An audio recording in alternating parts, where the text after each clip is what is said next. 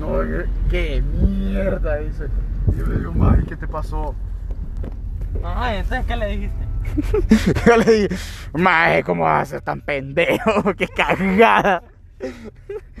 Mae, pero es que a mí lo que me caga no es lo que yo le dije, sino lo que le dijo otro que le dijo. Es que el que va manejando maneja, no tiene que ir viendo para otro lado.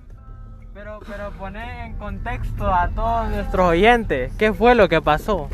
Bueno, íbamos en una bonita caravana, íbamos manejando, iba manejando. ¿Quién iba manejando? Rubén Cruz, Rubén Cruz. Y vos ibas de copiloto. No, yo iba afuera, yo iba con la bandera de Honduras aquí, bien orgulloso y de repente ¡pa! ¡Vergazo!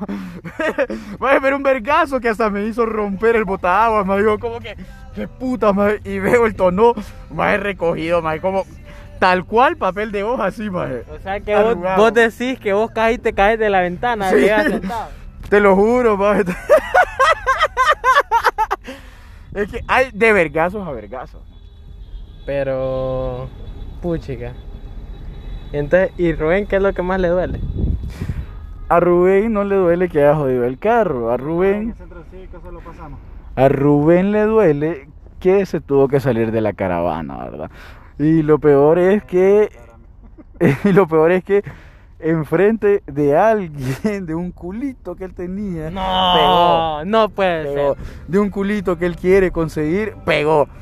Pegó. Yo creo que esa es la mayor vergüenza que tiene Rubén y lo que más le duele es que se salió de la caravana. Puta. Bueno, seguimos con otro segmento y episodio de esto que hoy se llamó El Choque. El choque, el choque claramente está, así se tiene que llamar. Pero más que choque fue vergazo.